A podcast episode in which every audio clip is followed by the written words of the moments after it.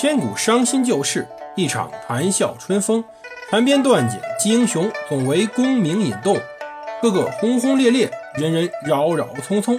荣华富贵转头空，恰似南柯一梦。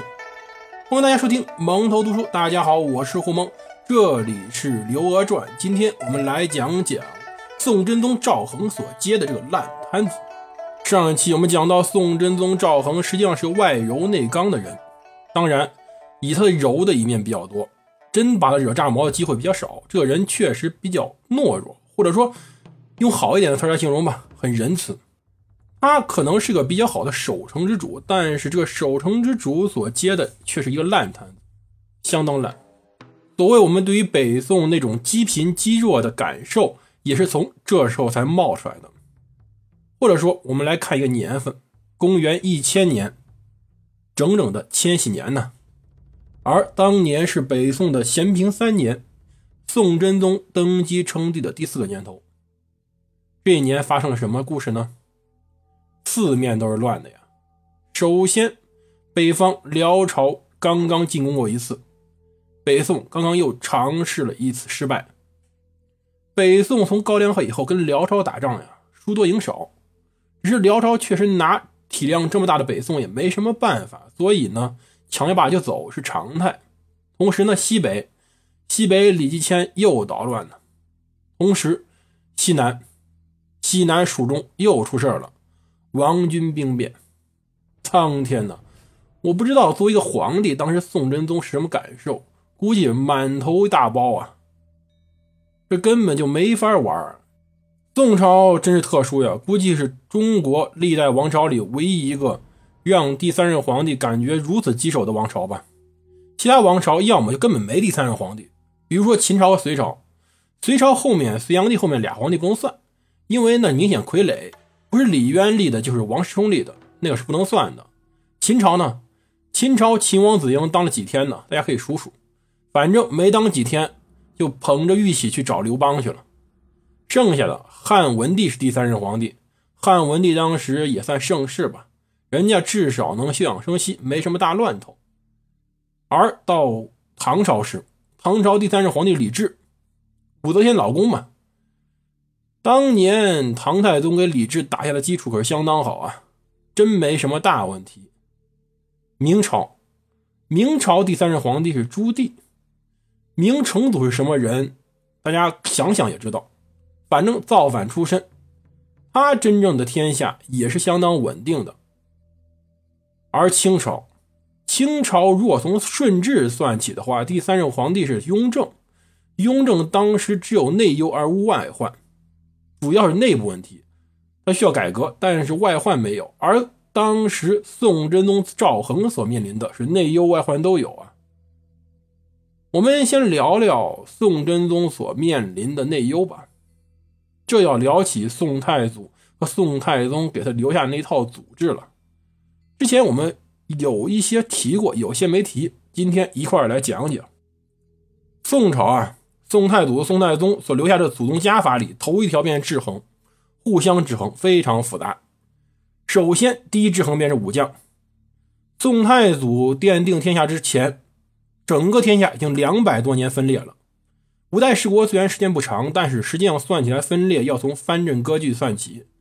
像河北，河北三镇早都不鸟唐朝中央王朝的调遣了，所以天下一直纷乱着，根源都在于武将。所以从中央到地方，对于武将都有防备。中央呢，中央武将呢，首先一条将从中御，皇帝亲自指挥武将，同时呢，强干弱支。把地方上强壮的兵力全部充实到开封来，组成禁军。禁军非常强大，人数也很多，二三十万。那么地方的湘军呢，相对来说就弱小一点，想造反也造不了啊。同时设立枢密院，枢密院掌虎符兵籍，由三衙，以前是两衙嘛，后来又扩充了一个三衙，就是禁军的统领机关，分别是殿前司、侍卫马军司。侍卫步军司这三个三衙来管各支禁军，再由各位帅臣，就是将领去统治军队，这样子决策权管军权、统兵权三权分立。军队想造反太难了，同时还有轮数制，各支将领对于军队是不熟悉的，就很难形成将领对于军队的恩义和恩威。这样子确实防止了当时军队造反，但是呢，这样子也导致军队真没什么战斗力，地方湘军都是裁裁撤下来的。说他们军队不如说他们劳役呢，搬搬货可以，真打仗真指望不上。多数的湘军呀，就在守城时候上城楼，摇摇旗呐呐喊，偶尔试两箭，真是野战碰见辽军，立马掉头就跑，根本指望不上。宋朝真正能打的是禁军，禁军实力强，可是禁军最核心的部分呢，很不幸，宋太宗这几年连着打仗，消耗殆尽。大家如果加一加，从高梁河之战以后，宋朝接连在战场上死了多少人，算也能算出来。宋太祖给他留的军队，在这十几年间被祸害了精光，这也算一种遗憾吧。同时，宋朝最让人诟病的一点，也是不知道当年宋太祖怎么想的一点，就是皇帝特别喜欢玩微操，有点像蒋介石，皇帝直接指挥一线战斗，动不动给当时将领派个阵图啊，让那些将领按阵图行事。太祖皇帝好歹是打过仗的，真像阵图，大家还看得懂，经常还比较符合实际。到太宗皇帝时，那就开玩笑。当年抵抗辽朝那个平戎万全阵图，整个阵型展开十几里地，有几万人之多，说起来非常恢宏，而且也确实能防御骑兵进攻。但是想问一下宋太宗赵光义同志，您告诉我，一个十几里地几万人的阵型？你摆在那儿，人家辽军骑兵一定会冲向你呢。如果人家不冲这个阵，你这阵型怎么办？不就摆设吗？人家骑兵想从哪儿走从哪儿走，人绕开不就行了？而是让辽军经常绕着宋军跑，宋军的也没什么办法，追不上人家。虽然人的体力比较好，但是你两条腿的确实追不上四条腿的，这是历史上的一个现实。宋朝整个的军事实力啊，也就是宋太祖和宋太宗前期强势过一段，后来基本上每况日下。到真宗这时候，真的没法提。同时呢，宋太祖、宋太宗另外一个便是制衡文官。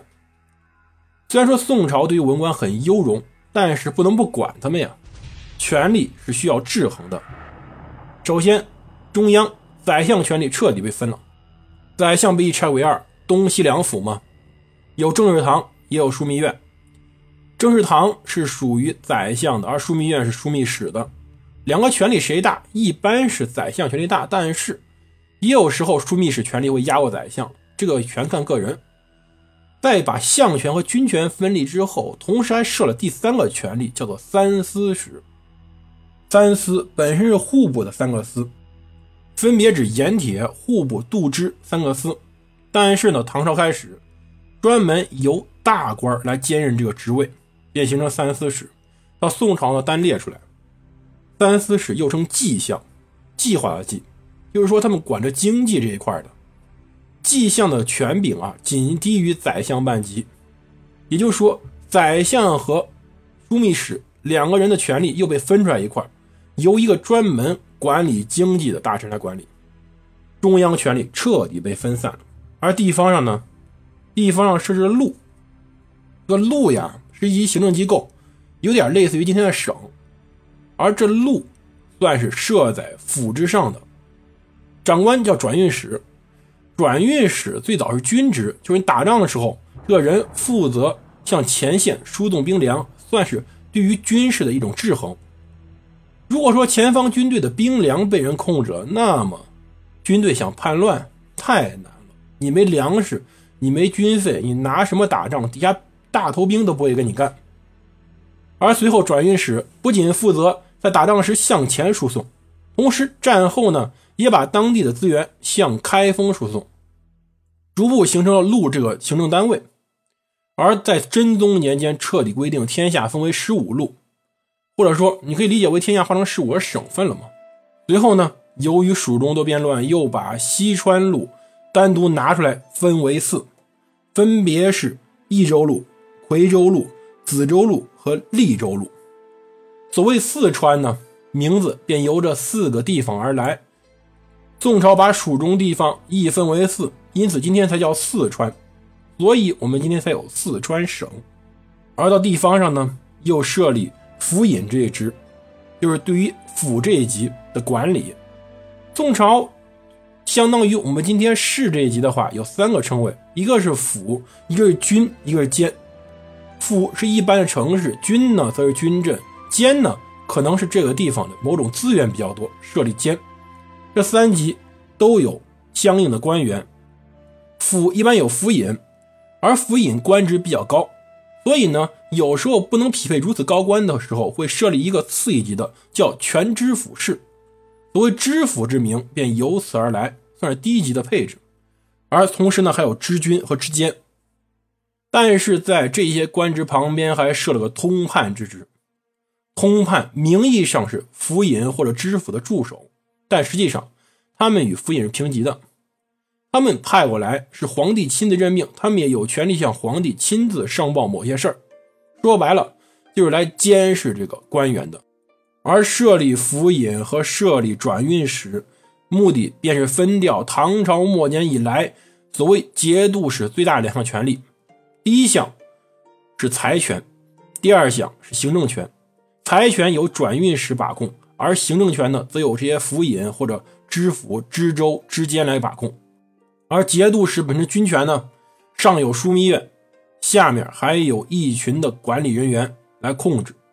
节度使由此逐渐沦为了虚衔，所谓藩镇割据也很难出现了。听起来很美好，但是问题来了，根本问题在于用官。本身一个人管的事儿，现在分成五六个人来管，那么就得多五六张嘴来当官啊。而随后宋太宗又很多次广纳天下贤才，他的科举考试招募人数是比前朝多很多的，一次几百人。这导致了一个问题，便是宋朝官员数量很多，宋朝的官员数量比唐朝多出来三五倍不止，甚至多的时候有十倍之多。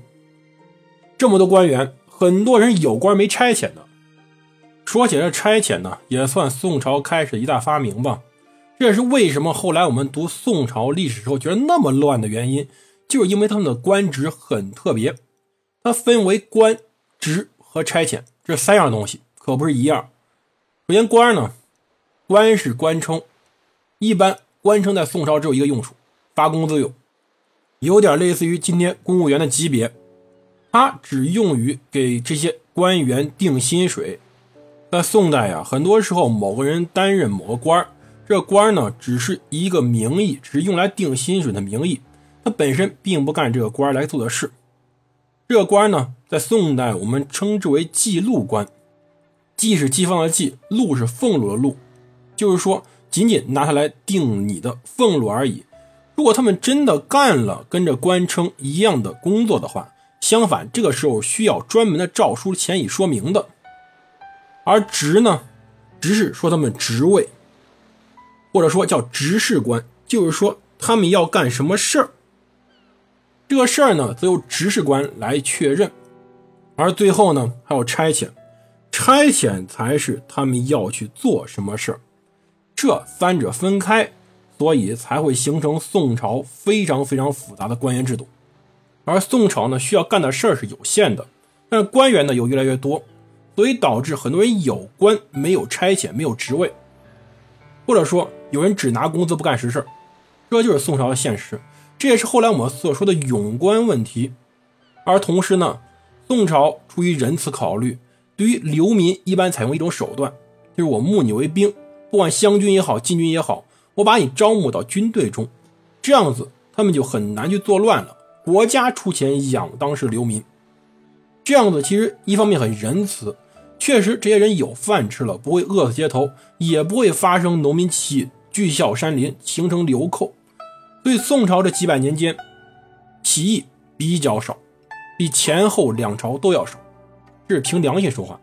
但问题在于军队能力非常差，这些人很多人不适合当兵，你招到军队里，而你招募进来以后。除非他老了死了，你又没法裁撤他。一裁撤，这些人都是练过的，都是拿刀的。你把他裁撤下去，如果没有土地给他们耕种，那他们很多时候又是乱象丛生的根源。而宋朝呢，不宜土地兼并，对于前朝大地主兼并土地是不以抑制的。那么问题就来了，宋朝就只能养着这群人，每次大灾就要募集壮丁，而军队呢越来越多，军费开支越来越大。对宋朝是很有钱一个王朝，但显得那么贫弱，原因也就是在此，在军费上，在官员的花费上太多了，多到甚至皇帝都没钱去享乐，这真的很可怜的宋朝皇帝。皇宫很小，皇宫里人也很少。皇帝穿的还也很一般，除了最后宋徽宗想享乐一下，把国家弄垮了之外，其他的几个皇帝都比较简朴。大家可以看看宋陵，宋朝皇陵，为什么宋朝皇陵没人偷呢？因为里面东西不多，原因很简单，就这么简单。宋朝修皇陵，从皇帝死开始修，到最后皇帝下葬，没几个月时间就挖好了，里面陪葬品也少，皇陵也比较简单，所以呢。可能也比较安全，看看明朝万历帝给自己修了多少年坟，二三十年吧，好像。所以大家都可以考虑到了，宋朝钱都花哪儿了？一养那些官二养这些兵，这就是所谓宋朝的三勇问题：勇官、勇费、勇兵。也就是后来历次改革想改革的问题。可是呢，太难了，真的太难了。祖宗之法放在那儿，你怎么变呢？整个利益集团放在那儿，你也没法变。这也就是为什么宋朝宋真宗在咸平三年头大的一个问题：内忧外患。我们下期讲讲宋真宗在咸平三年前前后后面临的多大的困境，大家就明白了这是什么烂摊子。谢谢各位收听，大家一定要订阅，谢谢各位。